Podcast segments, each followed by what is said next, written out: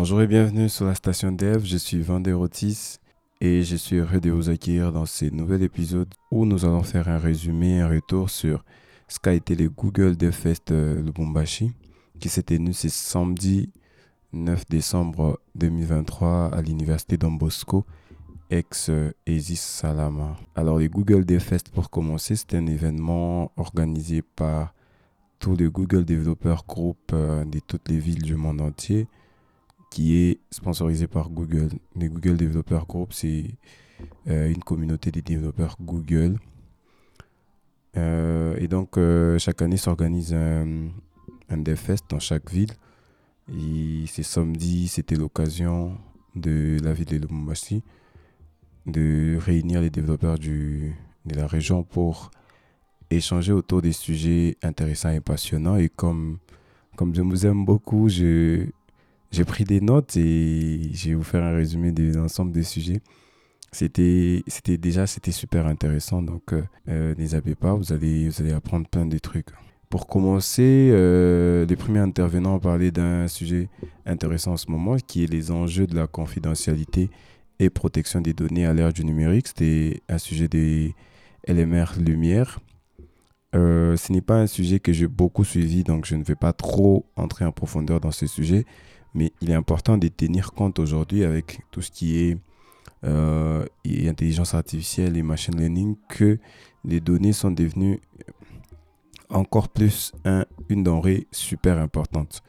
Parce que, comme vous le savez, ou si tu ne le savais pas, les intelligences artificielles sont entraînées sur des data, sont entraînées sur des données et ces données doivent bien être produites quelque part. Et c'est nous qui les produisons avec toutes nos interactions en ligne sur le web. Et c'est ça qui permet d'entraîner ces modèles. Donc euh, il est super important aujourd'hui de se demander euh, qu'est-ce qu'on fait de nos données?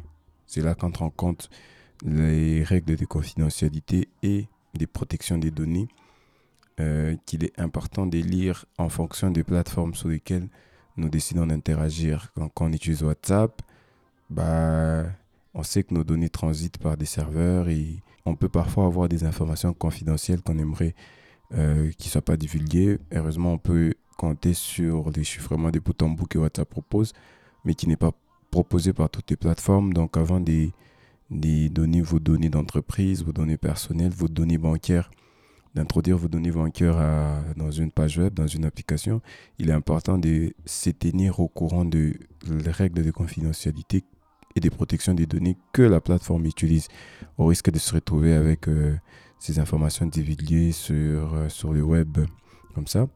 Donc c'était un sujet un peu passionnant. Le GDG Lubumbashi a une chaîne YouTube où l'ensemble de, l'événement est disponible pouvez toujours resuivre la vidéo pour plus de détails. Mais je vous signale déjà que la vidéo elle fait 4 heures, donc il faut avoir du temps. Et cet épisode-là ne va être qu'un résumé de ce qui s'est passé là-bas pour te permettre de, voir qu'est-ce que tu pourrais approfondir. Euh, on passe directement au deuxième sujet qui était le responsive design avec euh, Tailwind CSS. C'était un sujet de liker off et c'était un sujet intéressant parce que euh, initialement, aujourd'hui quand on regarde les statistiques, c'est plus de 80, euh, 70 à 80% des personnes qui accèdent au web y accèdent via des smartphones, y accèdent via des téléphones mobiles. Et donc, c'est super important de penser nos applis, surtout nos sites web, à, être adaptatifs, à s'adapter à tous les types de devices. Et Likeroff nous a parlé de l'approche Taiwan CSS. Alors, pour nous qui connaissons les CSS, nous savons que le CSS a une approche et dans une approche classique, c'est-à-dire quand vous concevez votre site, euh, par défaut, il est normalement conçu pour les desktops, donc pour les grands écrans. C'est après qu'on vient utiliser tout ce qui est Media Queries pour adapter notre site à des petits écrans comme des mobiles. Tailwind CSS, pour ceux qui ne connaissent pas, Tailwind CSS, c'est une bibliothèque CSS. Donc, c'est quelque chose qui permet d'accélérer la, la conception des, l'écriture de notre CSS en proposant des classes utilitaires que nous pouvons assembler pour euh, concevoir des interfaces que nous voulons. Et ce qui est intéressant à noter, c'est que Tailwind CSS a une approche mobile first par défaut. Et son approche mobile first n'est pas juste en termes de que les sites est responsif, mais c'est plus en termes de quand on conçoit les sites avant même de penser à, à la responsivité, les sites et mobile. C'est-à-dire qu'il est pensé mobile, il est en mobile first. C'est après qu'on l'adapte aux grands écrans.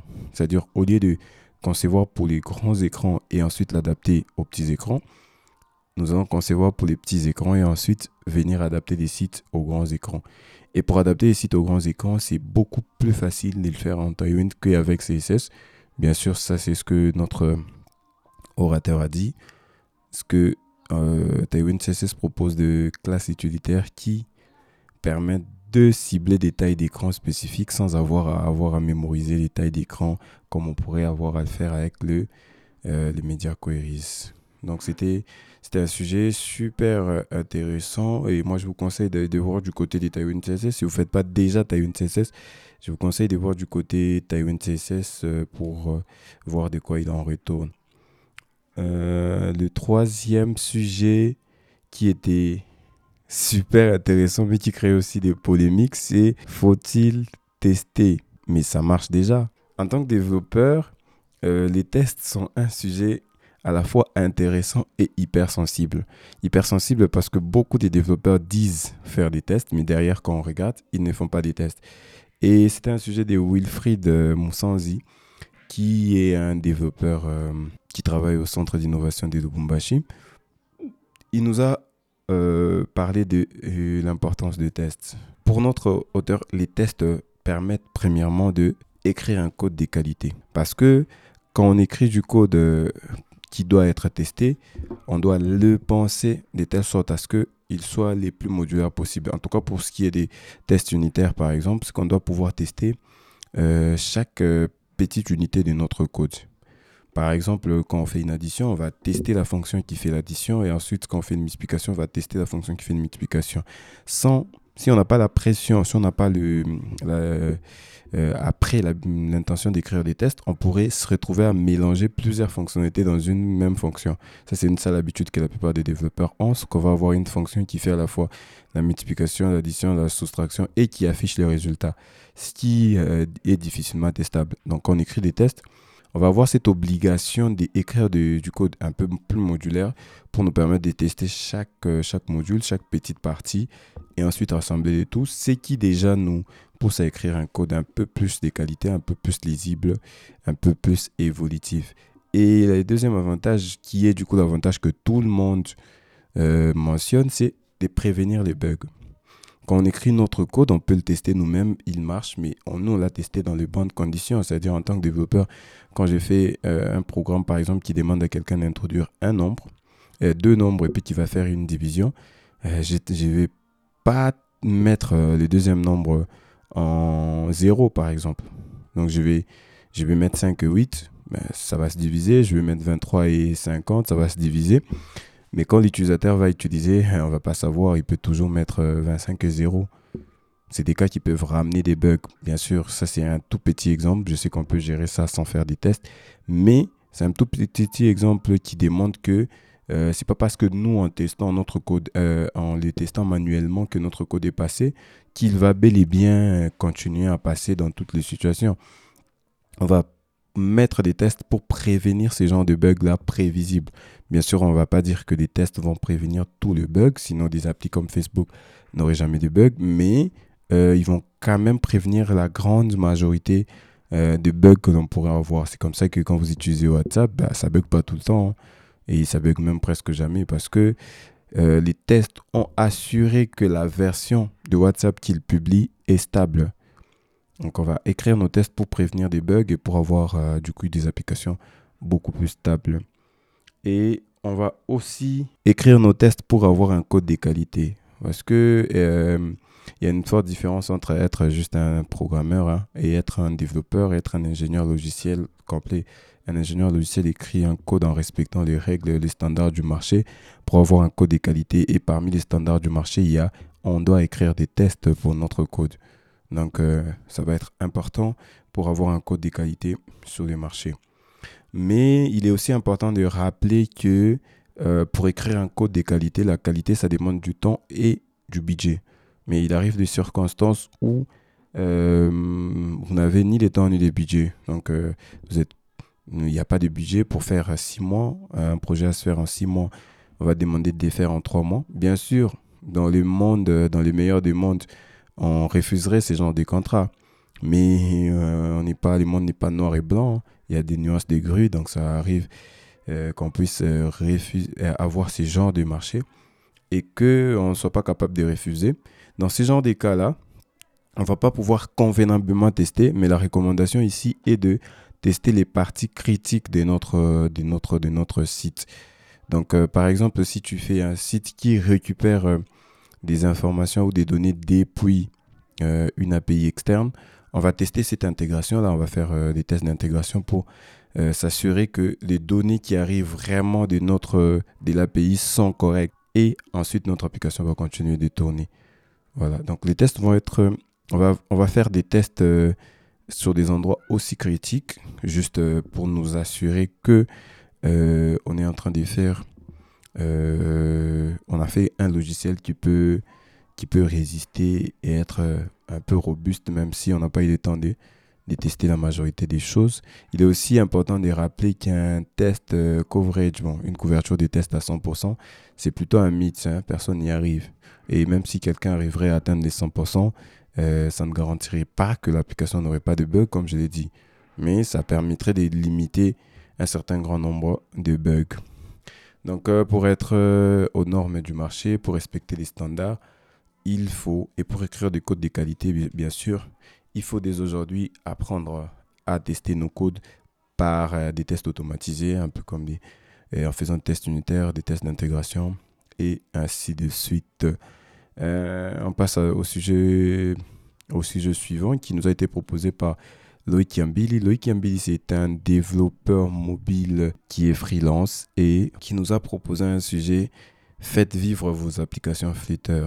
Dit comme ça, on croirait qu'il est en train de dire que les applications Flutter sont des applications mortes euh, ou sans vie.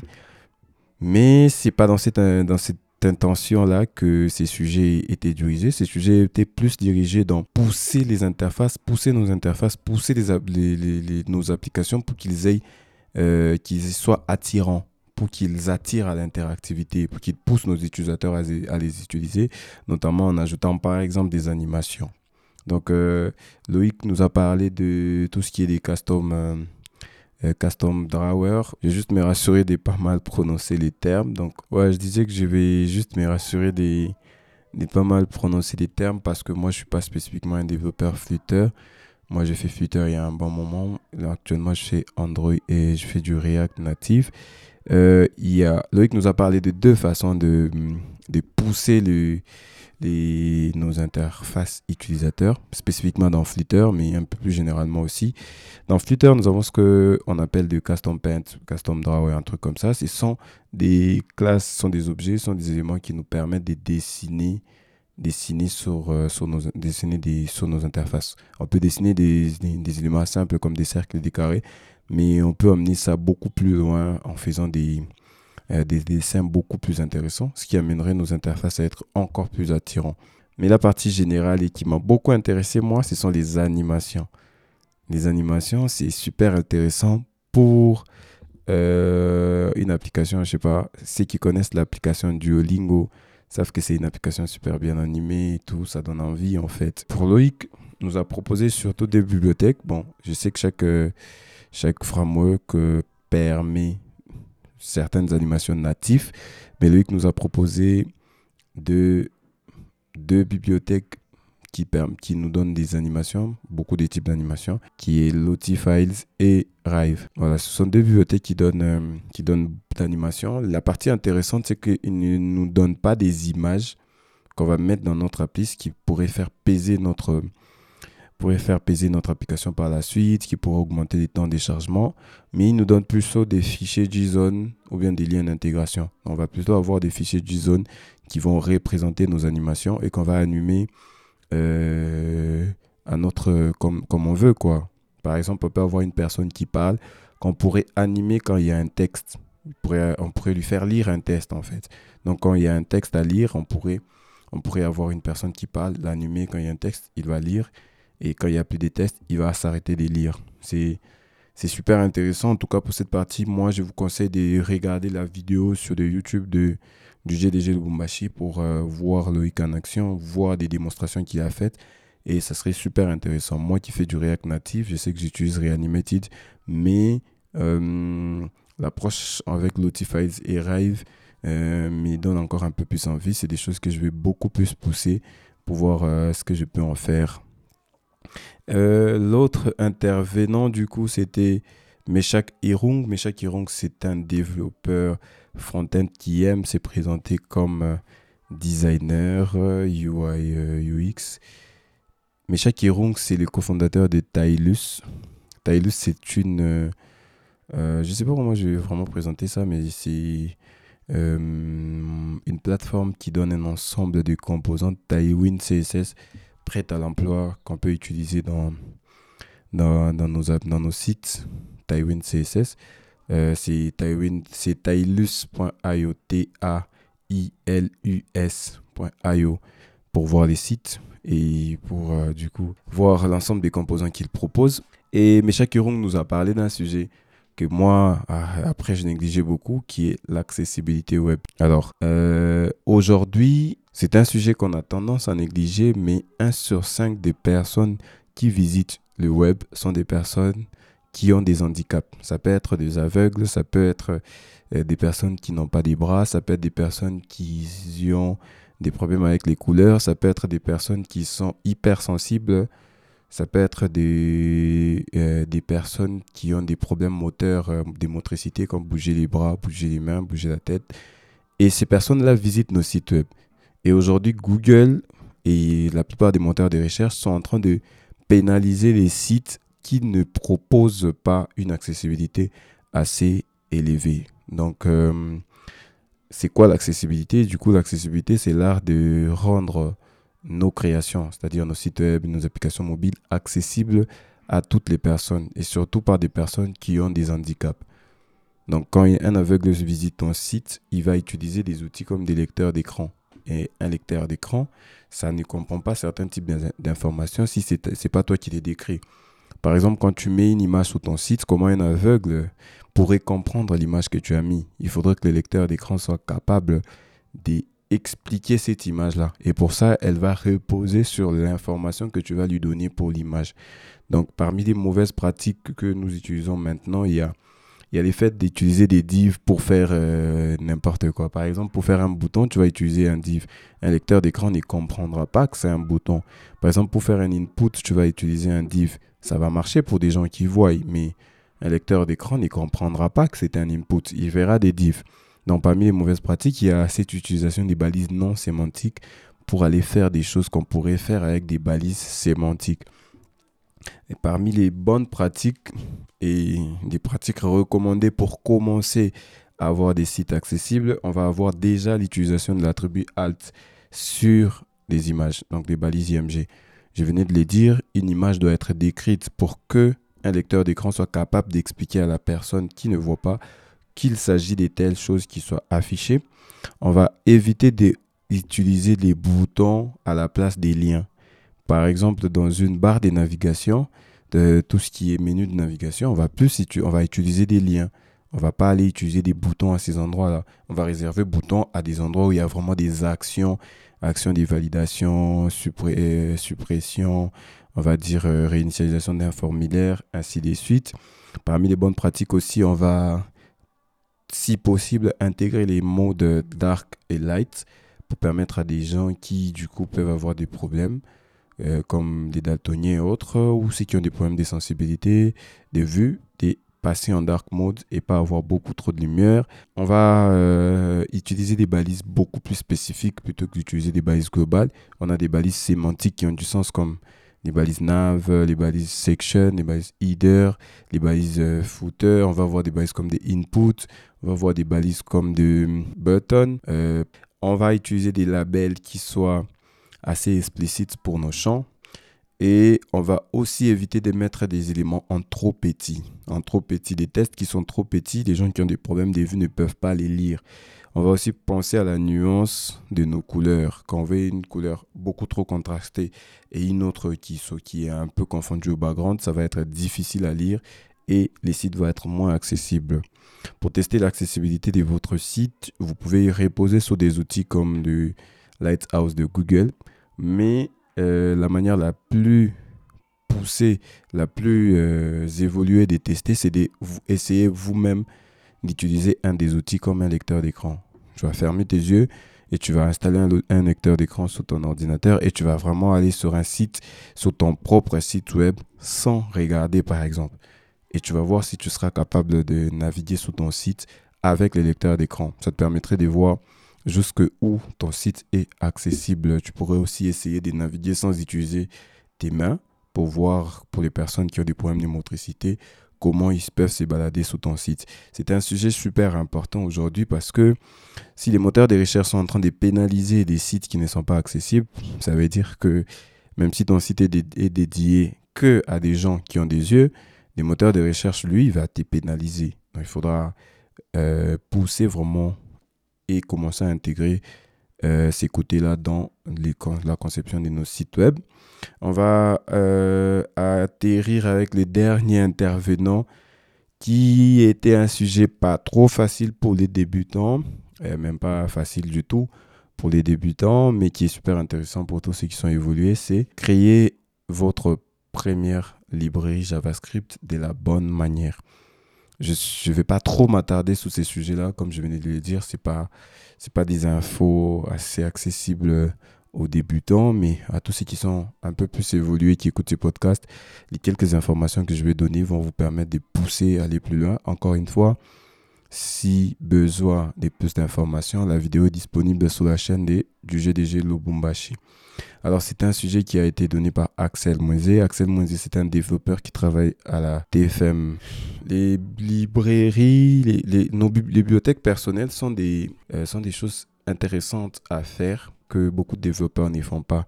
C'est-à-dire que tu peux rencontrer un problème et tu cherches sur euh, NPM, par exemple, si tu es en JavaScript, tu ne trouves pas une librairie qui résout ton problème, tu vas penser à une solution, tu vas résoudre des problèmes et tu vas passer à autre chose. Mais il y a des développeurs dans le monde qui, du coup, vont forcément tomber sur ton problème, qui vont chercher des solutions et qui vont pas en trouver, alors que toi, tu as une solution que tu pourrais publier.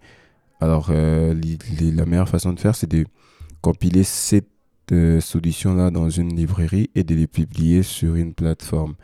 Ici, il a tout illustré avec euh, JavaScript, mais c'est un peu la même chose pour ce qui est des autres euh, langages de programmation comme PHP et ainsi de suite.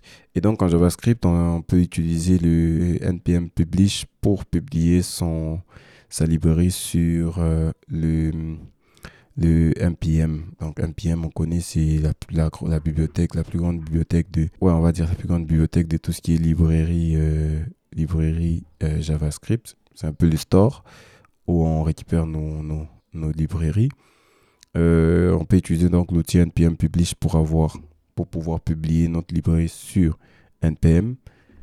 Mais il est important de toujours, toujours, toujours tester nos librairies avant de les publier.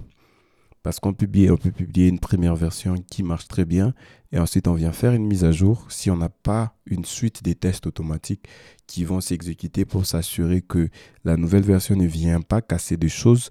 On peut se retrouver à déployer une mise à jour qui va aller créer des problèmes chez les utilisateurs de notre bibliothèque. Si, je ne sais pas si ça vous est déjà arrivé, mais il y a des moments où dans votre code, vous avez un bug qui ne concerne pas votre propre code, mais qui concerne une des bibliothèques que vous avez utilisées. Et ça, c'est un problème. C'est un problème parce que les gens ne peuvent pas régler ces genres de problèmes. La seule façon de les régler, c'est de désinstaller ta librairie. Or, toi, tu veux pas que les gens désinstallent ta librairie et du coup.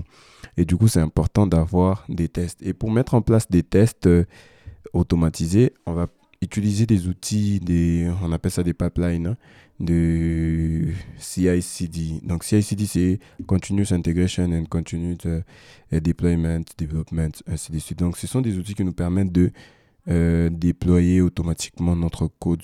Par exemple, quand on va, avoir notre compte GitHub, on va dire que la branche main va être reliée à notre site en production. Et donc à chaque fois qu'on va merge notre code sur la branche main, ce code-là va être publié comme la nouvelle version de notre site web automatiquement en production. Et c'est ce sont des pipelines comme ça qui assurent ce genre de choses. L'idée, c'est que on va mettre en place des tests qui font que quand on va déployer notre, quand va du coup déployer notre code sous la branche, euh, des tests vont être exécutés d'abord, qui vont s'assurer que tout est ouvert, c'est-à-dire qu'il n'y a aucun texte qui casse. Et si tout ça est bon, le code va être déployé en production en fait. Voilà, donc ça, ça nous permet que le code que nous sommes en train de déployer, la nouvelle version de notre bibliothèque que nous sommes en train de déployer, soit sûre. Elle a été testée, elle fonctionne et donc elle peut être envoyée en ligne. Et un problème qui arrive souvent aussi quand on est en train de faire des nouvelles versions, c'est il faut expliquer des changelogs. Donc il faut expliquer aux utilisateurs qu'est-ce qui a qu'est-ce qui a été ajouté, qu'est-ce qui a changé par exemple dans la nouvelle version, qu'est-ce qui est arrivé. Et bon, ça ça se fait dans un fichier changelog.md. Mais le problème, c'est que s'il faut tout le temps l'écrire à la main, parfois c'est compliqué. Donc on peut utiliser des outils en JavaScript encore bien sûr. On peut utiliser des outils comme ChangeSet. ChangeSet qui nous permet du coup, euh, quand nous publions euh, notre code vers GitHub, il va nous demander quelles ont été les nouveautés. Donc quelles sont les nouveautés que nous avons ajoutées. Nous allons lui écrire directement dans notre ligne des commandes et lui il va générer le fichier. Et bon, le fichier changelog, hein, il va le mettre à jour ensuite, il va faire un, pull request sur notre, sur notre GitHub. Dès qu'on aura accepté les pull requests et que le code aura passé tous les tests, les changelogs sera mis à jour et le code sera publié sur NPM avec le nouveau changelog. Donc, ça facilite euh, beaucoup l'écriture des, des changelogs. Il ne faut pas oublier aussi qu'il faut utiliser des bundlers un peu comme Vite pour... Euh, euh, on va dire, bundler, donc empaqueter notre bibliothèque, notre librairie pour le publier vers notre bibliothèque. Et ça, c'était un sujet des Axel Z. Alors, je crois que j'ai passé en revue la plupart des sujets qui ont été exposés. Ça nous prend tout bonnement 30 minutes. Quand je regarde par rapport à la vidéo, elle fait 4 heures. Je pense que j'ai fait un résumé, un peu bien résumé, quoi. parce que j'ai pu passer en revue tous les sujets. Sur ces mots, moi, je vous dis à la prochaine. Bye.